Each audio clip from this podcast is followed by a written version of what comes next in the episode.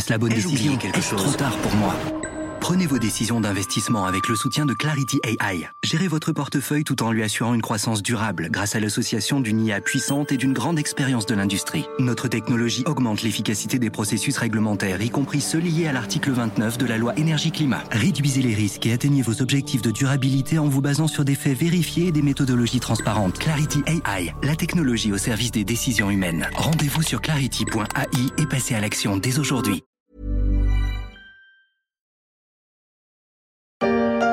Il en boit dans toutes les grandes occasions et vient de le décréter, le champagne sera désormais un nom réservé 100% aux Russes.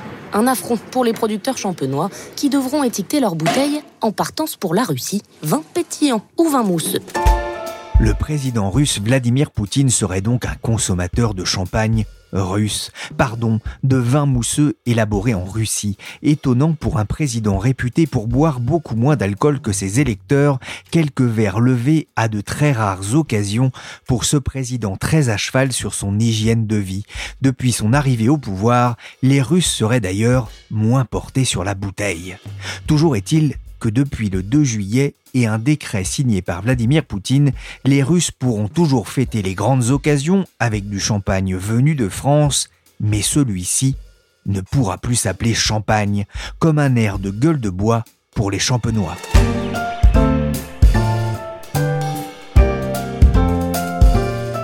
Je suis Pierrick Fay, vous écoutez la story des échos. Chaque jour, la rédaction se mobilise pour aborder un thème de l'actualité économique, géopolitique, financière et sociale. Et aujourd'hui, on va s'intéresser au haut et au bas du champagne, qui va bien et mal en même temps?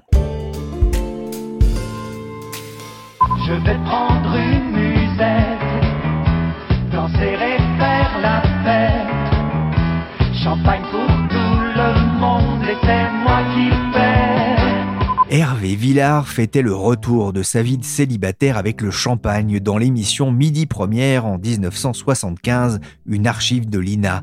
À chaque occasion, bonne ou mauvaise, le champagne fait sauter le bouchon avec modération bien sûr. Et en cette période de Covid-19, les occasions de faire péter le champagne ont été plutôt rares. Mais ça, c'était avant, car avec la reprise de la vie ordinaire un peu partout dans le monde, le monde du champagne reprend espoir. N'était cette mauvaise nouvelle venue de Russie. On va en reparler bien sûr, mais avant je suis allé retrouver dans les bureaux des échos ma collègue Marie-Josée Cougar, c'est la spécialiste de l'agroalimentaire au journal.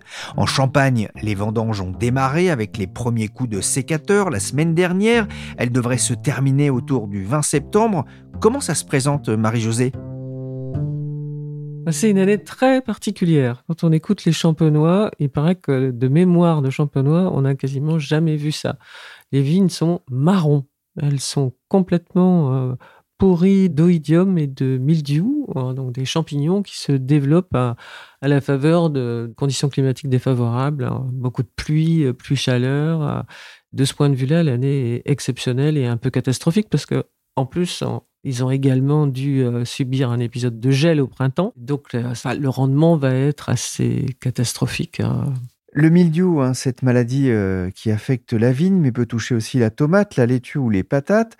Traiter ce champignon parasite, c'est un coût supplémentaire pour la profession? Oui, c'est un coût supplémentaire et puis ça tombe jamais très très bien non plus parce qu'on est quand même dans une période où tout ce qui est traitement suscite la méfiance de, l'opinion publique. Donc, c'est pas très tendance, mais ça a un coût. Et c'est entre 3 et 400 euros euh, à l'hectare. Donc, il y aura un impact sur la production directement. Hein? Ah, il y aura un impact sur la production, ça c'est clair. Mais l'intelligence euh, de la Champagne, qui est une région extraordinairement bien organisée, est de prévoir toujours euh, les coups durs, parce qu'elle en a eu quand même au cours de son histoire du milieu. il y en a eu, du phylloxéra, il y en a eu, qui avait détruit les, les vignes il y a plus d'un siècle. Donc, euh, les, champenois s'entendent, hein, toutes les familles de la Champagne s'entendent pour à la fois déterminer un rendement qui soit en fonction du marché fixe en quelque sorte un rendement artificiel. Et ce qui est au-delà de ce rendement-là est mis en réserve, et ça s'appelle une réserve exceptionnelle, dans laquelle, par leur réglementation, les champenois ont le droit de piocher, en quelque sorte, en cas de pénurie comme cette année. On estime que le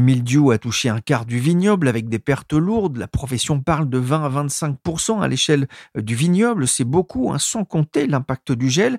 Alors ces réserves vont faire du bien, on l'a compris, d'autant plus que la récolte de 2020 avait plutôt été bonne. C'est-à-dire que l'an dernier, le rendement avait effectivement été bon. Il était de l'ordre de 12 000 kilos hectares. En revanche, le marché n'était pas là. On était en plein Covid, euh, en pleine fermeture de restaurants, fermeture à l'exportation. Euh, donc, euh, justement, bah, les champenois, une fois de plus, avaient ajusté la mise sur le marché de telle manière que le rendement était euh, à 8000 kilos et que le reste était mis en réserve. Donc, il y a des réserves. Hein. C'est un peu là où je voulais en venir. On ne manquera pas. Voilà, tant mieux, on ne manquera pas de champagne.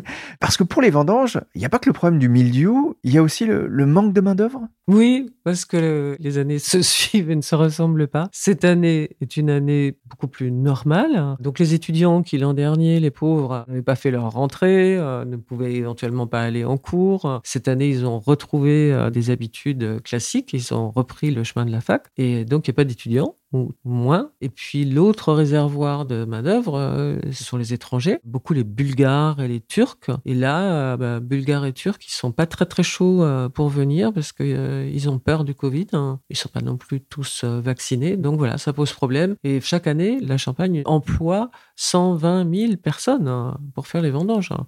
C'est quand même énorme hein, sur 15 jours. Alors il est un peu tôt pour faire le bilan de ces vendanges et notamment la qualité euh, des raisins, la quantité produite.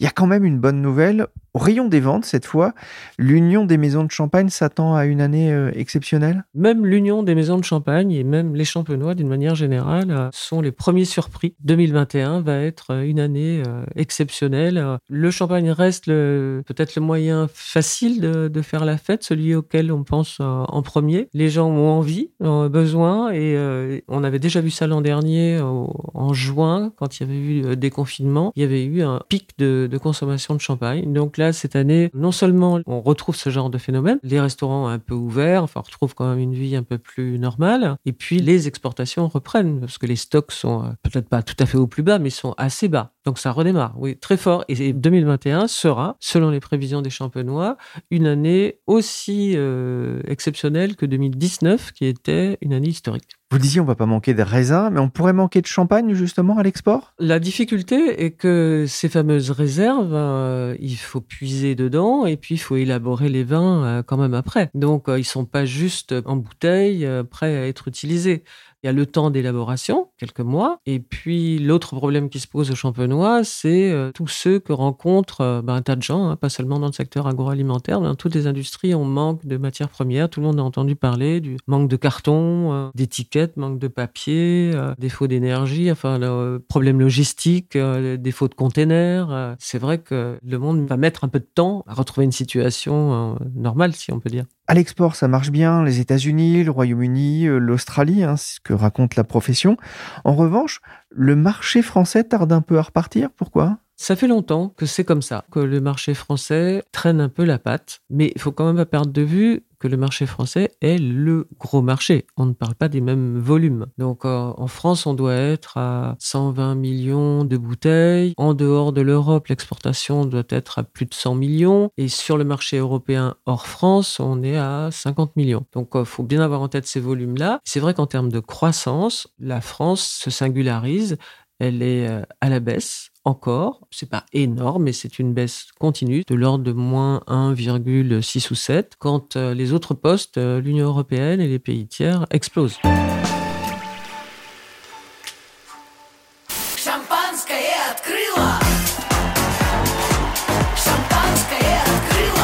On l'a vu, L'export est porteur pour les maisons de champagne cette année. La demande est très forte aux États-Unis, en Australie, au Royaume-Uni.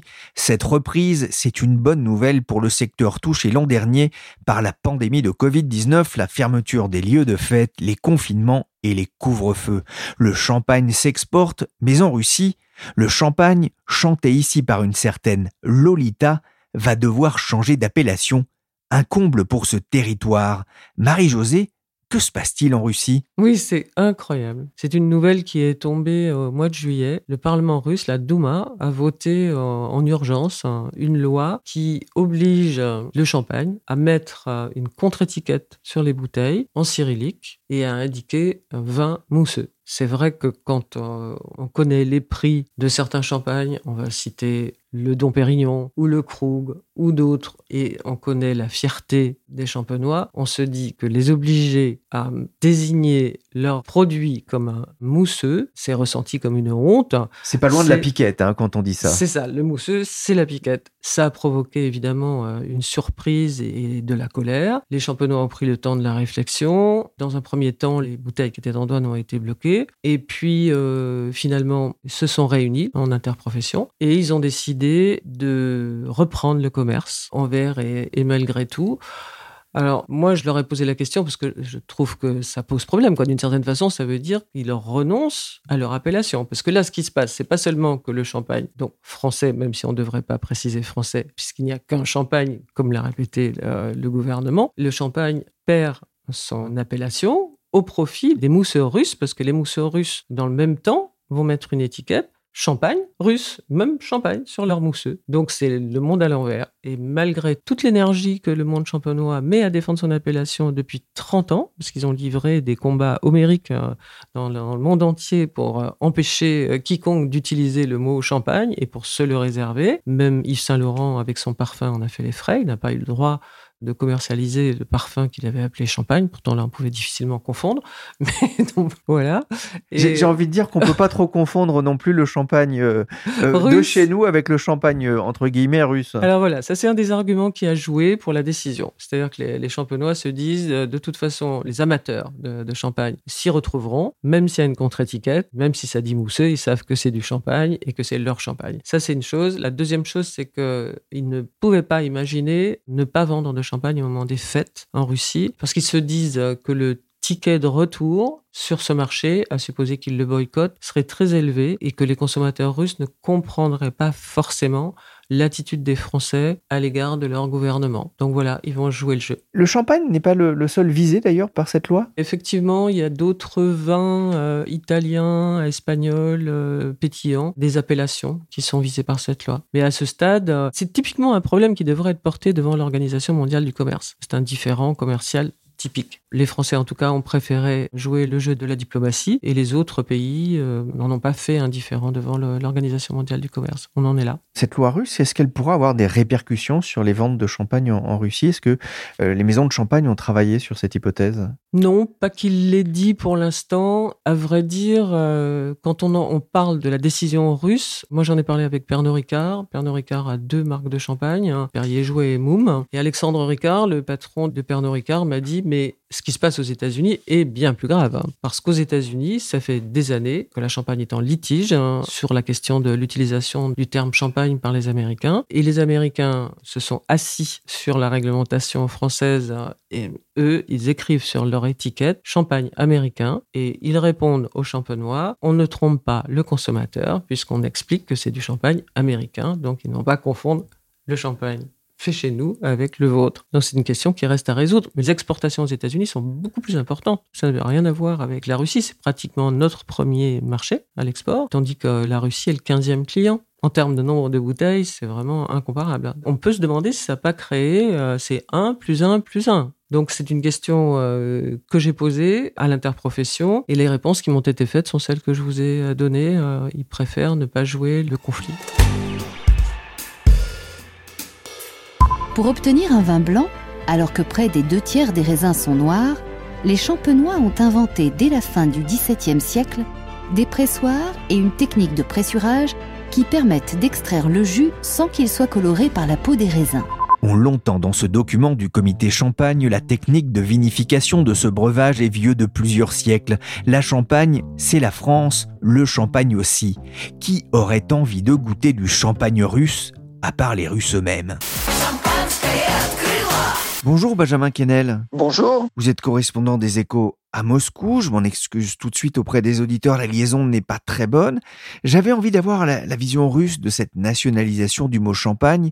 La Russie produit aussi un, ersatz de ce breuvage, Benjamin? Alors oui non, parce que la Russie a toujours produit des vins pétillants et les Russes euh, les appellent ces champagnes des rouskoye champanskoye, tout en sachant que ce n'est pas du vrai champagne importé de France, mais euh, ça fait partie du décor euh, des grandes tables des Russes, avec par exemple parmi les marques les plus connues connu. Les marques reines de ces champagnes russes, c'est Rouski et Champagne. Il y a le Abra d'Urso, c'est un, production dans le sud de la Russie, pas très loin de Sochi, pas très loin de Geledjik, en bord de la mer Noire, un endroit qui est un peu connu depuis que Navalny a publié en début d'année une vidéo sur le palais du président Poutine. Et Abra d'Urso est connu et apprécié des Russes depuis bien plus longtemps parce que la production de champagne russe date de 1870 et d'un décret du tsar Alexandre II. J'étais en, en mai dernier dans cet endroit, qui est un très bel endroit sur les hauteurs, au bord d'un lac. Euh, c'est une attraction touristique, mais c'est aussi une méga exploitation. On produit presque 40 millions de bouteilles de ce Comment est-ce que le, le, champagne, euh, celui qui est fabriqué en France, dans une zone bien précise, est-il perçu en Russie? Il est perçu comme un produit de luxe, très bien vu, mais de luxe. Tous les Russes savent que le, champagne vient d'une région bien euh, spécifique en France. Et d'ailleurs, s'ils utilisent en russe le mot champagne, ce qui n'est pas un mot russe, mais un mot euh, d'origine française, c'est qu'il y a bien cette référence à la France. On sort ces bouteilles pour les grandes occasions, dans les réceptions officielles comme dans les foyers. C'est le cas, par exemple, pour le 31 décembre. Pour rappeler que le 31 décembre, en Russie, euh, ce n'est pas notre réveillon à nous, ça fait office de Noël depuis que l'époque soviétique avait été interdit d'avoir des fêtes religieuses. Le 31 décembre, c'est la grande fête familiale. Et il y a toujours du champagne sur la table. Alors que ce soit du bon champagne importé de France ou du champagne local de Havre d'Ourso ou d'autres régions de, Russie, selon les budgets. Le terme champagne est utilisé euh,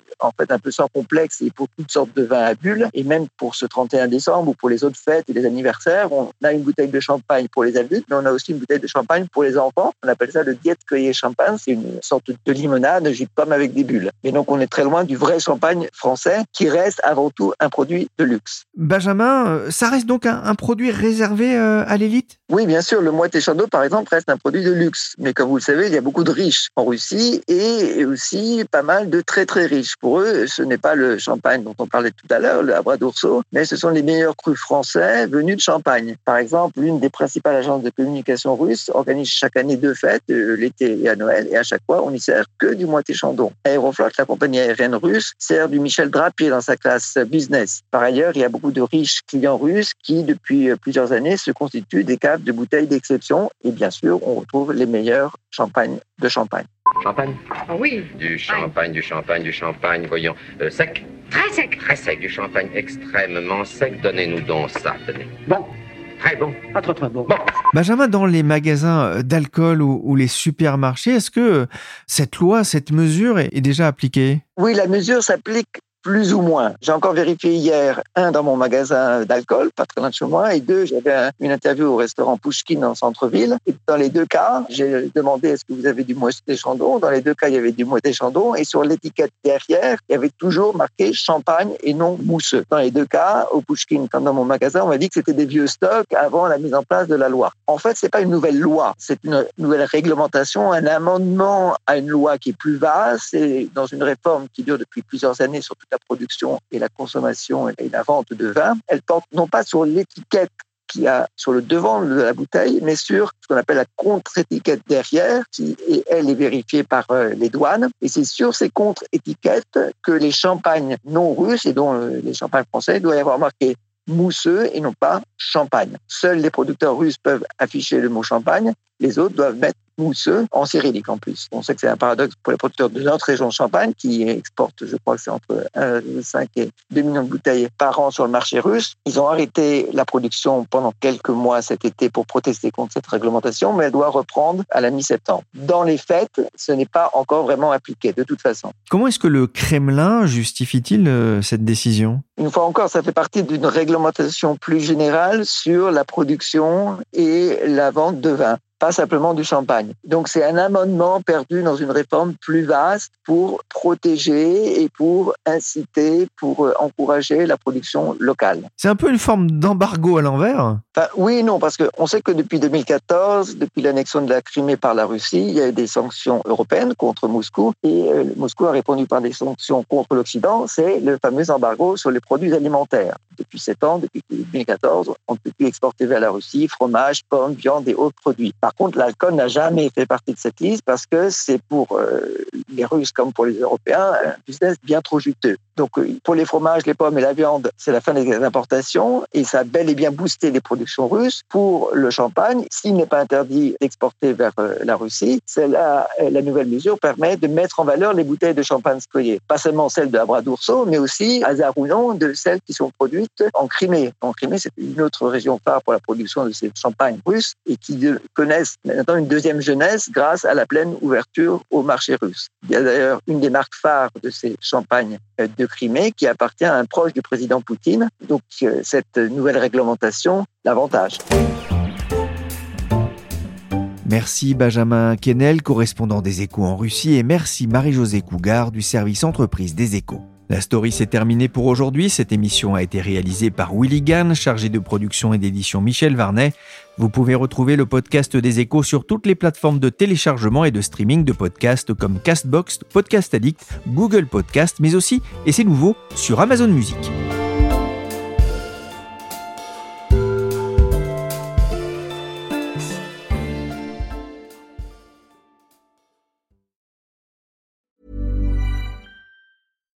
Hi, I'm Daniel, founder of Pretty Litter. Cats and cat owners deserve better than any old-fashioned litter. That's why I teamed up with scientists and veterinarians to create Pretty Litter. Its innovative crystal formula has superior odor control and weighs up to 80% less than clay litter.